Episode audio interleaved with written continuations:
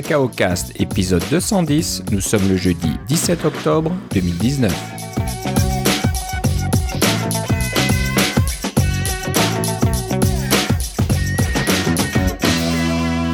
Bonjour et bienvenue à tous dans ce nouvel épisode de Cacao Cast. Euh, Comme d'habitude, Philippe Casgrain est avec moi. Comment ça va, Philippe? Ah, ça va très bien, toi, Philippe? Ça va très bien. Euh, on termine euh, par une petite journée de pluie là aujourd'hui, mais ça devrait euh, s'arranger et être, un peu mieux pour le week-end. J'espère parce que je vais, je vais sortir avec mon VR. On Ah. s'en va dans l'État de New York, j'ai bien hâte. tu vas voilà, tu vas aller camper, mais bon, c'est pas sous la tente, c'est dans un dans un camping-car comme on dit en. France, Un VR, comme on dit au Québec, pour véhicules récréatifs. Québec. Oui. Récréatif exactement. Bon ben ça va être fun ça d'aller dans, dans l'État de New York. Ouais. Euh, si le, le temps est beau, ça va être certainement très sympathique. Ben oui, il y avait un anticyclone qui s'était déposé sur la Nouvelle-Angleterre euh, ces jours-ci, c'est pour ça qu'on a plein- bien de la pluie, mais euh, c'est supposé tout se nettoyer pour le- la fin de semaine, alors on devait être avoir de la belle température pour aller, dans notre cas, au Sheep and Wool Festival.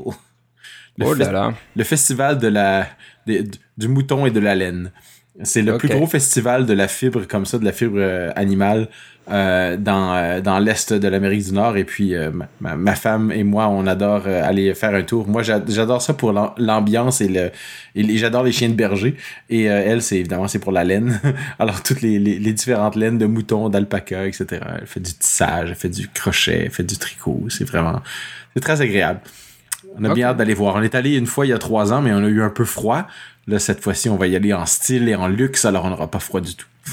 Non, non, dans, dans le beau VR, euh, chauffé si nécessaire. C'est ça. Ok, bon, on va parler un peu des nouvelles euh, côté Apple aujo- bah, aujourd'hui, euh, qui, qui s'est passé cette semaine. Donc ça y est, Catalina est disponible. Oui, en fait, au Euh, moment où on enregistre, depuis presque deux semaines même-. Ouais, c'est vrai que bon, ça fait voilà, de- depuis qu'on s'est parlé, on va dire. Oui, c'est ça. Donc voilà, Cata- Catalina est disponible. Euh, entre nous, je ne l'ai pas encore installé, ou que ce soit. Euh, je sais pas si tu l'avais dit euh, pendant l'enregistrement ou pas, mais tu me déconseillais de l'installer euh, C'est exact. Et euh, il n'y a pas si longtemps. c'est ça. Et puis, j'ai pour la petite histoire, Catalina, et donc, il avait annoncé que ça sortirait au mois d'octobre. Et effectivement, c'est sorti au mois d'octobre. C'est sorti le lundi 4 octobre. Alors, c'est quand même très, très, euh, euh, très, très rapide pour le mois d'octobre. Euh, et j'avais, j'ai fait une présentation à Cocoheads la semaine suivante pour dire, effectivement, je vous recommande pas d'installer Catalina parce que vous allez avoir un certain nombre de problèmes auxquels vous avez peut-être pas pensé.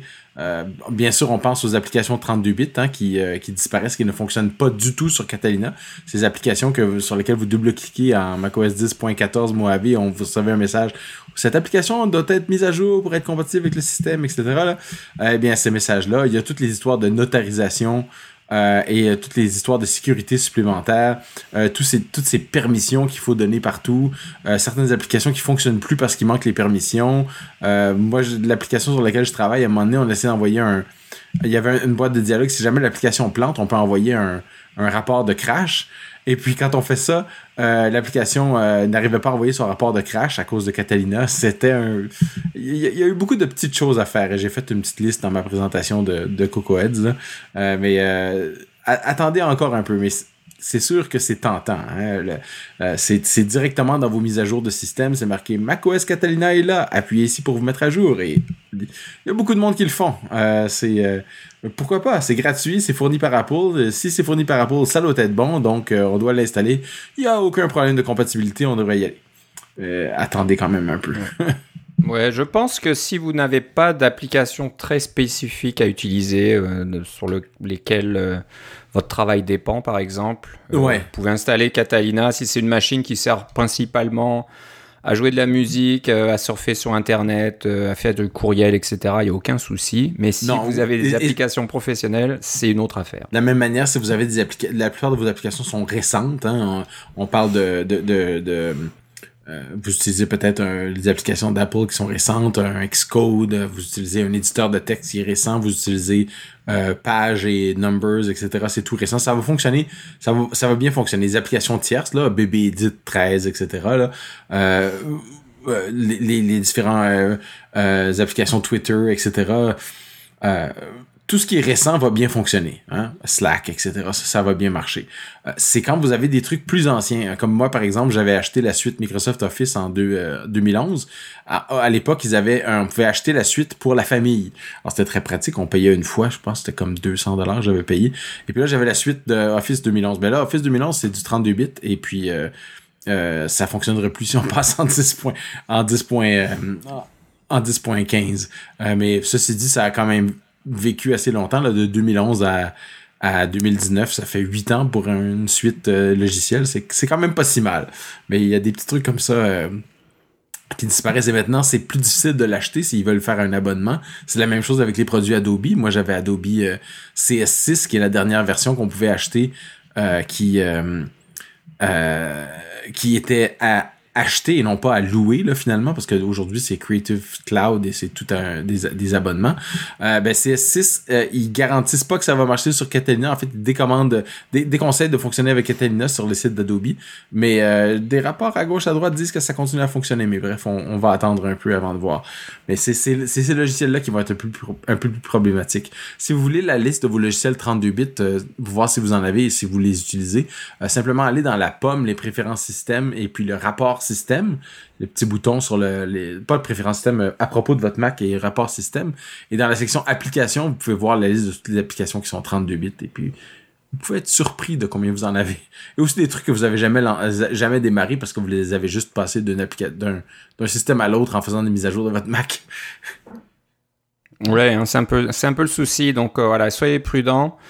L'idéal, c'est soit vous avez deux machines, vous le faites sur l'un d'abord et vous ferez sur l'autre après, ou alors vous avez un disque externe, donc vous pouvez installer Catalina sur un disque externe et puis euh, faire quelques tests avant de, de, faire le grand saut et puis mettre à jour votre disque interne. Euh, donc il y a plusieurs stratégies pour, euh, pour s'assurer que ça fonctionne bien. C'est sûr que c'est tentant, c'est une version qui est intéressante, il y a du nouveau côté iTunes qui n'existe plus vraiment, qui est maintenant intégré dans le, dans le système, on veut tester les applications euh, Catalyst. iPad Catalyst euh, qui tourne euh, sur Catalina. Donc pareil, il y a pas mal de choses. Si vous voulez jouer maintenant avec Swift UI, ça demande aussi Catalina. Apple Arcade. Apple Arcade et tout ça, c'est très très tentant, mais voilà, on vous conseille juste d'être prudent. Si vous, encore une fois, si vous avez des applications anciennes sur lesquelles vous dépendez, euh, c'est pas le moment de, de faire des folies. Euh, moi, pour euh, l'édition du podcast, j'utilise une application euh, de Conversation Network qui s'appelle Levelator. C'est tout simple, ça permet de, prendre un fichier audio et puis d'harmoniser les volumes sonores dans, dans l'audio. Donc, comme ça, on a tous les deux une voix comparable. Parce que des fois, ben, les volumes sont différents. Euh, le gain qu'on utilise sur nos micros n'est pas le même. Donc euh, ça, ça, serait un petit peu bizarre si moi vous m'entendiez très fort et puis Philippe vous l'entendez euh, très faible. Oui, mais ça change rien pour les bah, accents, ceci dit. Hein.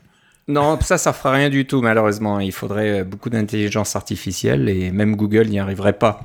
mais voilà, donc ça, ça fonctionne très bien, c'est très simple, mais c'est une application 32 bits. Donc voilà, si si je passe à Catalina, je pourrais plus l'utiliser. Alors, je pourrais éventuellement utiliser mon iMac que j'ai dans ma cuisine là-haut, euh, qui ne passera jamais à Catalina, qui est bloqué à.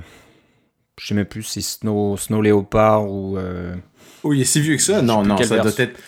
C'est peut-être Ça doit être euh, Sierra. Sierra ou iSierra. Oui. c'est peut-être Sierra. Ouais, c'est peut-être iSierra, mais je pense que c'est tout. Donc là, je peux éventuellement l'utiliser là-haut, mais bon, c'est un petit peu compliqué, mais on verra. Tu pourrais te faire une machine euh, virtuelle avec euh, macOS Mojave et puis euh, l'utiliser dans une machine virtuelle? Éventuellement. Combien de mémoire j'ai là-dessus? Je crois que j'ai 16 gigas. Ouh, c'est pas beaucoup, effectivement. Pour ouais, ça va être ouais, 16 gigas. C'est mieux que rien, mais ça va être un petit peu juste. Mais bon, on verra. On verra. je pense que t'es bah, dû pour un Mac Pro, hein, c'est ça? Non, moi je suis dû pour, euh, comme je l'ai dit la dernière fois, un MacBook Pro 16, 16 pouces, mais euh, ah, aucune annonce à l'horizon, donc euh, ça commence à m'inquiéter. On est, on a passé la moitié du mois d'octobre là et Apple n'a toujours pas annoncé d'événement. Alors je me demande s'il y en aura cette année. bon, il va être noir, alors ils attendent le Black Friday. ouais, peut-être. donc on verra ça. voilà, mais en continuant dans les nouvelles Catalina, si ben voilà, vous faites pas la mise à jour et que vous êtes un petit peu tanné, comme on dit au Québec, euh, de voir cette petite fenêtre qui va dire Oh, il y a une nouvelle version de macOS qui est disponible, est-ce que vous voulez l'installer Sans, sans compter le petit badge qui apparaît dans votre préférence système avec un petit badge rouge qui dit vous avez une mise à jour. Ouais, c'est un peu agaçant hein, pour ceux qui font un peu de l'OCD là. Ils ont tendance à se dire, on n'aime pas avoir des badges qui traînent, mais là, pour, enlever ce badge-là, il faut installer Catalina, donc c'est un petit peu dangereux. Donc, tu as trouvé une petite bidouille dans les forums de Xojo, c'est ça, oui, Philippe? c'est ça. Euh, c'est quelqu'un qui avait mis ça par. Je, je l'ai essayé, ça fonctionne. C'est simplement de. C'est une commande que, vous connaissez peut-être. C'est en, en, ligne de commande dans le terminal, il y a une commande qui s'appelle Software Update qui vous permet de faire les mises à jour en ligne de commande. C'est pratique pour pouvoir faire des mises à jour euh, euh, à distance sur une machine ou des choses comme ça. Euh, mais il y a, il y a un, paramètre qu'on peut rajouter à Software Update qui est Ignore pour ignorer des mises à jour. Alors, on peut lui dire d'ignorer macOS Catalina et là, il, il vous dira plus ah vous avez cette, cette mise à jour qui s'en vient. pour démarrer l'ordinateur après, je pense, pour faire disparaître le badge, là, mais euh, euh, c'est euh, bon. Et quand vous serez prêt à installer Catalina, vous pouvez faire l'inverse qui est Software Update Reset Ignored pour remettre à zéro les, la liste des trucs qui sont ignorés. Et puis voilà, vous pourrez installer Catalina à ce moment-là. Donc c'est totalement réversible et ça vous permet de, de patienter un peu si c'est ce que vous désirez. Ceci dit, si vous voulez installer Catalina tout de suite, je ne suis pas votre patron. Vous faites ce que vous voulez. Bon, je pense que c'est une bonne chose pour ceux qui ont par, par, exemple des machines qui sont utilisées pour l'intégration continue, euh, avec plusieurs versions de macOS plus anciennes. Ils n'ont pas envie de s'embêter de voir ce message à chaque fois qu'ils redémarrent euh, leur machine. Mm.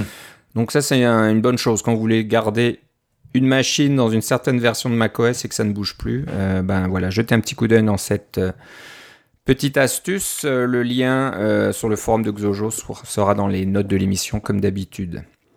On parlait d'applications euh, assez récentes. Vous ne devriez pas avoir de soucis avec Catalina. Puis il y a des applications un peu plus anciennes. Euh, heureusement, les développeurs euh, ben, se mettent à jour. Donc, ceux qui utilisent des applications chez Omni, par exemple, on parle de Omni Disk Sweeper dans ce cas-là, ben, ils viennent de faire une mise à jour pour Catalina. Donc, euh, c'est, je vois que c'est Brent Simmons qui a publié le petit article. Est-ce que c'est lui qui travaille sur cette appli Non, c'est parce qu'il est, il, est le, il fait du marketing pour. Euh, oh, il est en marketing maintenant. Il fait plus de développement pour Omni, mais il travaille chez Omni. Donc voilà, si vous allez sur le blog d'Omni, il y a un petit article de Brent qui dit que la version 1.12 de l'application Omni Reaper, qui est gratuite, euh, est disponible. Donc moi, je l'ai pas encore utilisé, mais ce sera peut-être le moment que je fasse le ménage mais sur ma machine. C'est parce que tu vois, on en avait parlé en, euh, en février 2009, donc il y a plus de 10 ans, dans l'épisode 2, euh, on avait parlé que différents euh, utilitaires d'Omni étaient gratuits. On parlait de OmniWeb, qui n'existe plus, OmniDazzle, qui existe encore, Omni Disk Sweeper dont on vient de parler et Omni Object Meter. Euh, et ces quatre applications étaient 32 bits. Moi, je les ai. Et évidemment, c'est le genre de truc qui passera pas à Catalina. Mais là, j'ai vu que Omni Disk Sweeper, ils ont fait une mise à jour pour 64 bits compatible Catalina, etc. Alors, ça valait la peine d'en parler. C'est définitivement la plus utile de toutes ces, euh, applications parce que ce que fait euh, Omni Object Meter a été vraiment repris dans Instrument là, à l'intérieur d'Xcode qui est ou associé à Xcode qui est probablement la, meilleure façon de faire de la gestion d'objets pour voir si vous avez des fuites, etc. dans votre développement. Et OmniWeb, euh, à la fin, euh, c'était simplement le moteur de Safari à l'intérieur. Alors, ça changeait pas vraiment grand-chose. C'est un pour euh, l'utilisateur lambda. Là, euh, oui, vous aviez un navigateur qui avait des opinions un peu différentes de Safari, mais au niveau moteur de rendu, c'était la même chose que Safari. Donc, euh, l'avantage des fois d'utiliser, disons, Firefox versus euh, Safari, c'est que Firefox a son propre moteur de rendu, il peut faire des choses complètement différentes. Même chose pour euh, c'est quoi l'autre que j'utilise quelquefois? Opera, qui a son propre moteur de rendu aussi. Donc des fois, c'est euh, ça vous permet de voir des petites différences ou voir des trucs un peu mieux. Euh, Chrome, évidemment, son moteur, mais il est assez semblable à celui de Safari. C'est une fourche, hein, c'est Chrome de une fourche de Safari, mais il y a beaucoup de ressemblances entre Chrome et Safari. Ouais. Mais c'était ça, je, voulais, rappeler Omni Disk Sweeper. Oui, oui, bah surtout que si vous avez, bah je sais pas, vous voulez faire la mise à jour pour Catalina, bah non, c'est il y a peut-être l'ancienne version qui fonctionne, donc euh, ah non, la nouvelle version. La, la, nouvelle version fonctionne pour tous les systèmes d'exploitation jusqu'à ouais. jusqu'à 10.9, je pense là, mais euh, euh c'est euh, ça va fonctionner sur votre système actuel. Ça vous permet de, de faire un peu le ménage sur votre disque pour voir où sont les gros fichiers sur votre disque. Parce qu'il y, a deux, il y a deux approches. Il y en a certains, comme moi je le fais de temps en temps, c'est de faire une mise à jour fraîche à partir de zéro. Donc réinstaller, euh, faire une sauvegarde de mon ancien système et réinstaller à partir de zéro. Et puis ensuite remettre les choses dont j'ai besoin. Puis bon, c'est toujours le, bon moment de se dire est-ce que j'ai encore besoin de cette application et tout ça et euh, ça nettoie beaucoup de cochonneries. Ou alors voilà, d'utiliser euh, quelque chose comme Omnidisc Reaper, de faire un petit tour dans, ce que vous avez et de nettoyer un petit peu votre système avant de faire la mise à jour. Euh, surtout quand on pense pour certaines petites machines comme les MacBook Air ou le, MacBook le MacBook tout court qui ont des fois 128 Go seulement ou 256 là la place est assez précieuse sur le SSD euh, donc c'est peut-être le moment d'utiliser de, Omnidisc Reaper euh, pour faire le ménage. Moi j'ai le, même, euh, le même système. mon installation de macOS date d'original de, de, 2001 à peu près. Alors de macOS 10. et, même à ça, il y avait des trucs de macOS 9 que j'avais mis dessus. Alors ça, ça, ça date. J'ai fait les mises à jour au fur et à mesure et j'ai toujours réussi à transférer mes affaires. J'ai des vieux, vieux trucs que c'est sûr que ça marche plus, mais je les garde par nostalgie. Parce que ça coûte ah, d'accord. C'est sûr, mais moi, non, moi, je suis, je, suis pas trop nostalgique. J'aime bien faire le ménage, au contraire. ménage par le vide. C'est ma façon de faire. Mais ça prend plus de temps. C'est sûr que, au lieu de vous prendre euh, une demi-heure, une heure de faire la mise à jour, ça peut vous prendre une bonne journée de tout réinstaller, euh, de remettre votre email, de remettre tout un tas de choses, vos photos. Sans compter les licences de tous les logiciels qu'il faut désinscrire d'un autre, d'un programme pour les réinscrire à l'autre. Ouais, ouais. Donc euh, bah, c'est là où l'App Store est assez pratique parce que tout ce qui est sur l'App Store, on peut le réinstaller assez rapidement. Et euh, One Password euh, aussi pour les familles. ça c'est très pratique. Ouais, très pratique. Donc voilà, on, un peu, ça, ça, conclut un peu nos nouvelles côté Catalina. Donc bah, profitez-en bien. moi j'ai vu une petite bricole passer. c'est pas souvent que je vois des choses passer, mais j'ai vu qu'Apple a annoncé que leur application Transporter est maintenant sur le Mac App Store. Tu me dis qu'elle avait un nom différent avant, Philippe? Ah, mais c'est pas la même application, mais il y a quelque chose qui faisait la même chose, qui ah. s'appelait Application Loader, qui est un, une, application qui, euh, qui est intégrée au système Xcode, euh, qui était en Java à certains moments. Je pense qu'elle l'était encore, mais c'est du. Euh, mais bref, c'est une application qui vous permet de euh, d'interagir avec l'App Store pour mettre à jour des, euh, des, binaires et des choses comme ça sans passer par Xcode. Donc c'est quelque chose que quelqu'un pourrait avoir sur son système qui n'a pas besoin d'Xcode pour pouvoir euh, envoyer un, fichier binaire, un, IPA comme on dit à, à l'App Store. Ça c'était Application Loader, mais Application Loader n'existe plus. Probablement parce que c'est écrit en Java puis des choses comme ça, mais c'est Transporter qui le remplace. Et comme tu dis, disponible sur le Mac App Store. Ouais, et puis euh, je pense que tu as bien raison en disant que on n'a pas besoin d'Xcode parce que ce n'est pas uniquement pour euh, charger des applications, euh, d'envoyer ça chez Apple, mais c'est aussi pour ceux qui envoient de la musique, des films, des shows télévision et des livres. Donc c'est vrai qu'on n'est pas les seuls, nous développeurs, à envoyer des trucs à Apple. Il y a aussi beaucoup de gens, des, des, artistes qui envoient des choses et qui n'ont pas Xcode d'installer sur leur machine, c'est quasiment certain. Donc voilà, c'est pour ça qu'Apple euh, bah, s'est occupé de tout ce monde-là en, rendant cette application transporteur disponible sur le Mac App Store. Donc euh, bah, voilà, c'est juste du drag and drop apparemment. Vous avez juste à, j'imagine, à vous rentrer vos, vos euh, noms d'utilisateur, mot de passe pour votre compte iTunes Connect, si ça s'appelle encore comme ça. Et et voilà, un peu de drag and drop et ça va envoyer les bonnes choses aux bons endroits en fonction du type de fichier. Je, viens, je viens d'ouvrir euh, Application Loader sur mon appareil et puis là, ça me permet de gérer, euh, distribuer une application ou des, gérer les achats intégrés. Donc, c'est une chose que ça peut faire. Et je viens d'aller voir dans, dans, le binaire, ça fait, deux, ça fait 170 MB. 178 MB et dans le binaire effectivement il y a 90 euh, MB de Java. ah ok. c'est sûr que les jours sont comptés pour ce genre d'application. Ouais, c'est ça. Voilà, donc euh, bah, si le transporteur euh, fait ce que vous avez besoin, euh, bah, profitez-en. donc une recherche sur le Mac App Store, vous devriez le trouver, sinon bah, dans les notes de l'émission, il y a le lien direct de tout ça. Philippe, tu as vu une petite chose intéressante dans les notes, c'est quoi, dans les notes d'Apple au sujet de Xcode 11 Non, c'est dans le, pardon, dans developer.apple.com. Oui, au niveau des soumissions au Mac App Store. C'est ça, donc il y a une petite page qui dit un petit peu euh, qu'est-ce qu'on doit faire plus ou moins pour euh, faire les soumissions euh, d'application. Un truc de haut niveau, là, une espèce de résumé qui raconte qu'est-ce qui se passe. Ouais, ouais. Mais tu as vu un truc intéressant, c'est que dans la section, il y a marqué ben, créer, préparer votre application avec Xcode 11. Il y a une petite ligne là Il faut la regarder de plus près et on pourrait la louper si on fait pas attention. Mais elle dit qu'à partir de, du mois d'avril 2020, et il faudra donc soumettre ces applications qui, seront, qui devront être euh, construites avec Xcode 11. Oui, et construites avec Xcode 11, ça implique que le SDK que vous utilisez, c'est celui de Catalina. Et euh, quoi que Xcode 11 tourne sur macOS Mojave, ouais. Donc ça, ça C'est ce qu'ils disent, ouais. Oui, vous pouvez aussi, le faire. Et, mais au niveau iOS, ça implique que le SDK que vous utilisez, c'est celui d'iOS 13. Avec tout ce que ça implique, le mode sombre, etc. Ouais, ouais. Donc, euh, bon, c'est pas la première fois qu'on voit ça. Apple fait ça assez régulièrement. Oui, c'est ça. Tous les, tous les ans ou tous les deux ans, disant hey, papa, allez, on arrête d'utiliser des vieux trucs, nous. Euh, passer à la dernière version d'Excode, dernière version des SDK. Euh, bon, ça a toujours été un petit peu comme ça. Hein. On peut pas vraiment s'endormir sur ses lauriers quand on développe sur cette plateforme. Je me demande si c'est lié. Au, je me demande si c'est lié au fait que on ou à la, la rumeur qui dit que Apple va demander ou exiger que les nouvelles applications euh, ou, et éventuellement les applications existantes euh, doivent utiliser le mode multitâche de l'iPad. Euh, donc, utilise les, ce qu'on appelle les size classes là, pour avoir un mode compact, un mode étendu, etc. pour pouvoir faire des applications côte à côte ou des applications en slide over.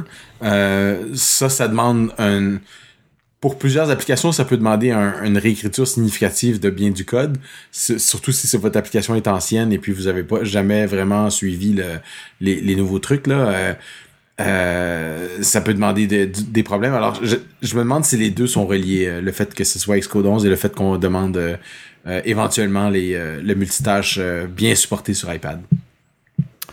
Euh, c'est possible. C'est sûr qu'Apple a certainement ses raisons de demander tout ça. C'est pas juste pour leur rendre la vie plus facile, c'est aussi pour euh, que les choses fonctionnent et peut-être qu'ils, bon, oui. Comme dit le proverbe, Apple a ses raisons que la raison ignore, c'est ça? c'est un peu ça. Voilà, donc euh, ben, vous le savez maintenant, Xcode 11 requis dès le avril l'année prochaine. Très important. Euh, donc Philippe, euh, tu as profité de la sortie de iOS 13 pour mettre à jour euh, une de tes applications. Ainsi que Xcode 11, oui, c'est ça. Et Xcode 11, bien sûr. Et tu m'as dit que tu as eu des petits soucis avec tes soumissions, alors raconte-nous tout. C'est ça. Alors j'ai évidemment j'ai l'intention de supporter le mode sombre dans mes applications parce que les gens vont vouloir utiliser un téléphone en mode sombre et si vous démarrez TrainScan en mode normal, il y a un grand écran blanc qui apparaît et puis ça ça devient très lumineux. Le contraste est assez flagrant. Euh, alors, les, euh, mon autre application sur laquelle je travaille en ce moment, c'est Gatineau Vélo. Donc, la petite, les pistes de la ville de Gatineau. Et je l'ai transformée pour le mode sombre. Et ma foi, elle est très jolie. Tout ce qui me reste à faire pour celle-là, c'est vraiment euh, faire des, des nouvelles captures d'écran parce que maintenant, ils demandent d'avoir des captures d'écran iPad Pro, iPhone Pro Max, etc. Là, on doit avoir les différentes captures d'écran. Donc, c'est un petit peu de travail qui me reste à faire à ce niveau-là. J'ai pas encore automatisé ce genre de truc-là, je devrais peut-être. Euh, mais TrainScan, ce qui est intéressant, c'est que bon, ça m'a pas pris tellement de temps à supporter le mode sombre, ce qui était euh, dans mon cas, mon application est relativement simple euh, et elle marchait à moitié en mode sombre et je me suis rendu compte qu'en faisant les changements dans l'interface, j'ai remarqué que par exemple, s'il avait un, un alert view, donc une, table avec différents boutons dedans. pardon, un, table view avec euh, les, différents, différents boutons, etc. Euh, en mode clair, elle était très belle et en mode sombre, il y avait des trucs qui restaient clairs et des trucs qui devenaient sombres tel que le système le demandait. Ça, c'est tout simplement parce que j'avais choisi des couleurs sans trop faire attention. Euh, disons, j'avais choisi la couleur blanc pour le fond et puis ça avait été enregistré comme, couleur... Définie. Alors j'avais choisi un, blanc spécifique pour le fond. Et puis, ce qu'il faut faire à ce moment-là, c'est qu'il faut créer euh, une couleur qui va euh, s'appeler, euh, je sais pas moi, fond de table, et puis vous le, vous lui, vous faites une version pour le mode clair et une version pour le mode sombre. Mais moi, je trouvais que mon, mes couleurs étaient quand même très proches du mode clair d'Apple. Donc, ce que j'ai fait, c'est que j'ai tout euh, resélectionné mes couleurs qui fonctionnaient pas. j'ai tout fait ça dans, dans Xcode, dans, dans Interface Builder, là, dans le, le, le, les storyboards de mon application pour euh, choisir les objets et leur dire que la couleur, c'était par exemple euh, euh, System Background ou System Background 2 ou System Highlight ou des choses comme ça, les différentes couleurs. Et ça, c'est ce qu'on appelle des couleurs sémantiques, c'est-à-dire que c'est des couleurs qui sont euh, choisies par le système, mais qui sont, euh, euh, elles ont une fonction qui est décrite par leur nom plutôt que de dire blanc ou rouge ou vert, qui peuvent avoir évidemment des différentes notions dans vos, dans vos applications. Il va avoir une couleur, ça va être par exemple alerte ou background pour un gris ou ou euh, label pour un noir, mais il va être blanc en, en, en, en mode sombre, etc. Donc, j'ai changé pour des couleurs sémantiques partout. Le look de mon application en mode clair n'a pas vraiment changé, euh, parce que j'étais pas très particulièrement attaché au look. Mais en mode sombre, maintenant, ça paraît très bien parce que le système fait la conversion automatiquement entre euh, les différentes couleurs et l'application sort très bien. Donc, j'étais bien content du résultat. J'envoie ça à Apple. Euh, c'est une nouvelle version. C'est construit avec iOS 13, le SDK iOS 13. Ça tourne sur iOS 13. J'ai fait tous mes tests. Euh, tout fonctionnait bien. Et euh, rejet. ils me disent, votre application ne fonctionne pas. On l'a testé et il y a des bugs. Alors, ils avaient scanné un code. Et puis, en fait, ils avaient scanné... ils avaient scanné une passe et ils avaient ensuite scanné la passe à nouveau. Donc, ils avaient scanné le code barre sur une passe de, de wallet. Euh, et puis ça, ça marchait pas. Donc, euh, j'ai écrit un petit peu de code pour euh, m'assurer que c'était pas mon, problème. J'ai resoumis l'application. Je reçois un, email une journée après. ah, merci de votre de votre resoumission, mais il y, a, toujours des bugs parce que je leur avais expliqué. Scanner pas une passe, ça sert à rien. Les gens scanneront pas une passe, scanner un code barre. Puis je leur ai même, même envoyé un courriel de VRI qui contenait les, les codes, etc. pour qu'ils puissent tester. Alors en faisant ça, euh, ils m'ont dit, euh, voyez, on vous envoie des captures d'écran, là ça marche pas. Et la capture d'écran, j'ai remarqué qu'elle avait une dimension particulière qui était de 1536 par 2048. Et pour ça, les programmeurs d'entre nous savent que c'est les dimensions d'un iPad normal, euh, pas les iPad Pro, etc., mais un iPad euh, ordinaire comme un iPad Air ou un iPad Mini. Et je me suis dit, ça y est, ils font tourner mon application sur un iPad. Et effectivement, en regardant la capture d'écran, on se rend compte que c'est mon application iPhone qui est euh, explosée en 2x. Là. Vous savez, quand on met une application qui iPhone uniquement sur un iPad, on peut l'agrandir avec les petites flèches pour la mettre en plus gros, mais elle reste, euh, elle reste pas très belle. Et là, j'ai dû leur expliquer, vous savez que Wallet n'existe pas sur les iPads. Euh, donc, ça sert à rien de, tester l'application sur les iPads. Donc, j'ai écrit, j'avais déjà du code pour détecter que l'application était sur un iPad, mais c'était plus loin dans le, dans le système. Il fallait déjà avoir scanné quelque chose pour que le, message d'erreur apparaisse. Alors, j'ai simplement changé le message d'erreur pour que dès qu'on commence à scanner, avant même d'envoyer au serveur, donc que le serveur puisse nous, nous donner un code d'erreur, si vous êtes, si c'est sur un iPad, euh, l'application dit désolé, vous devez utiliser cette application sur iPhone euh, parce qu'il n'y a pas de wallet sur iPad. Euh, et j'ai envoyé le, message avec le nouveau binaire et deux heures après, c'était accepté. c'était sur le store. Donc, tout, tout, est bien qui finit bien, mais c'est une rare application qui est iPhone seulement parce que Wallet n'existe que sur les iPod Touch et sur les iPhones et sur les montres aussi, mais les montres ont besoin d'un téléphone encore. et c'était euh, euh, assez, assez rigolo de voir que d'abord, il testait mon application et il faisait bien. Hein, puis oui, il avait trouvé un problème, mais il y avait un petit problème de compréhension sur le, ce, que, ce que Wallet faisait. Alors, euh, les, mes interactions ont toujours été très bonnes avec les, testeurs d'Apple, mais c'est la première fois que j'ai eu autant de misère à faire passer un, une application.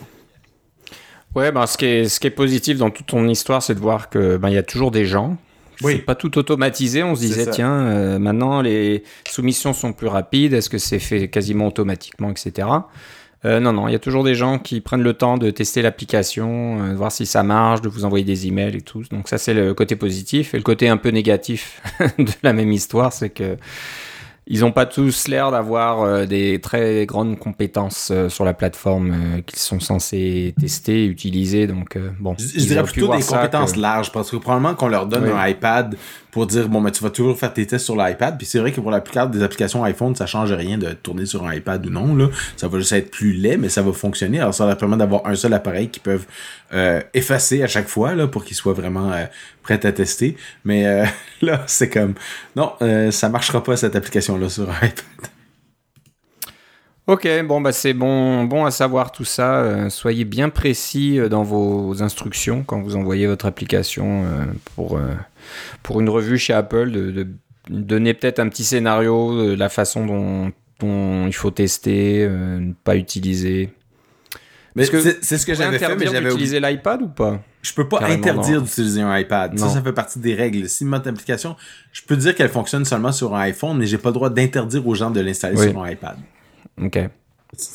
mais, mais là, l'application ne peut rien faire sur un, sur un, sur un iPad parce que le framework utilisé n'existe carrément pas. Alors, euh, c'était un, peu, un, un, cas un peu particulier.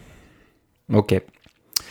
En tout cas, pour euh, nos auditeurs euh, canadiens, parce que Trendscan fonctionne avec euh, la compagnie euh, nationale de, de, train au Canada. Ça marchera pas ailleurs. Exact. Vous pourrez regarder, hein, mais bon, euh, ça sera pas vraiment très utile. Bah, jetez un coup d'œil sur le site de Philippe, trainscan.ca, T-R-A-I-N-S-C-A-N.ca. Vous aurez une petite page très jolie qui vous montre à quoi ressemble l'application, puis bien sûr un lien vers le, l'App Store qui vous permet de télécharger euh, Trendscan. Et là, je, viens de réaliser que je devrais supporter le mode sombre de Safari dans ma, dans ma page web aussi. Alors, ça va être ma prochaine petite ah tâche. ouais, ouais. C'est pas bien difficile. Je l'ai fait pour euh, le blog de Cacao Cast. Mm. Puis ça m'a pas pris trop longtemps. Ça fonctionne pas trop mal.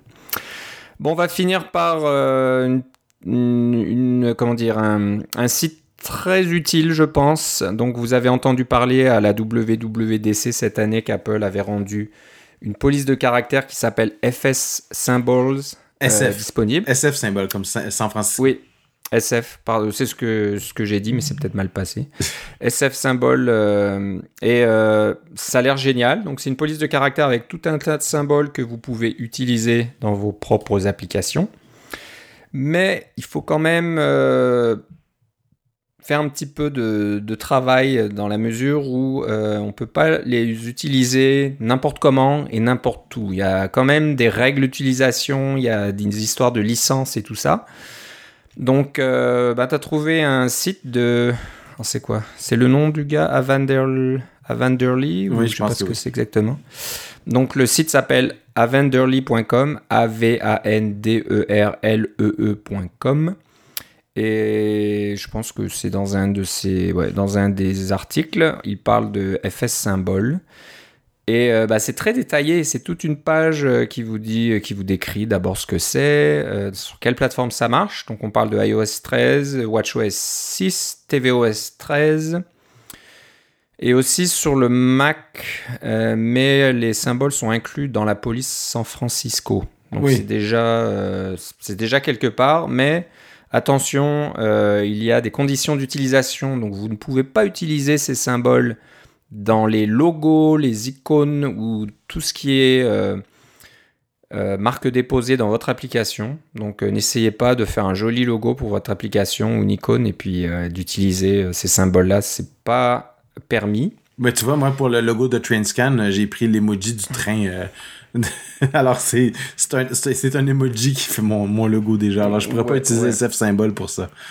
C'est ça. Et euh, aussi, vous ne pouvez pas utiliser euh, des, certains des symboles qui réfèrent aux technologies d'Apple autrement que pour dénoter une technologie d'Apple. Donc, ne euh, faut pas prendre des choses qui ressemblent au logo de AirPlay ou je ne sais quoi et puis euh, de le mettre dans comme comme un je sais pas moi un symbole pour votre application euh, ça sera refusé aussi. Donc euh, ça doit pas être évident pour ceux qui font les revues d'application maintenant de de regarder un peu partout dans votre application et vous assurer que vous n'utilisez pas des symboles de cette façon là donc bon vous pouvez toujours tenter le coup, mais euh, soyez prêt à avoir une, un rejet si jamais ils font attention à ça. Ceci dit, c'est quand, même, quand même bien d'avoir SF symbole parce qu'avant, il fallait acheter nos propres polices de, ou nos propres dessins de, euh, d'icônes. Moi, j'utilisais Glyphish Pro et puis j'ai eu certains icônes et puis, mais il faut en racheter de nouveau parce qu'il faut toujours qu'ils se remettent au goût du jour, ces trucs-là. Alors, euh, euh, c'est, c'est, c'est, c'est à racheter. C'est pas une grosse dépense, mais là, ça va être inclus dans le système, alors c'est encore plus pratique.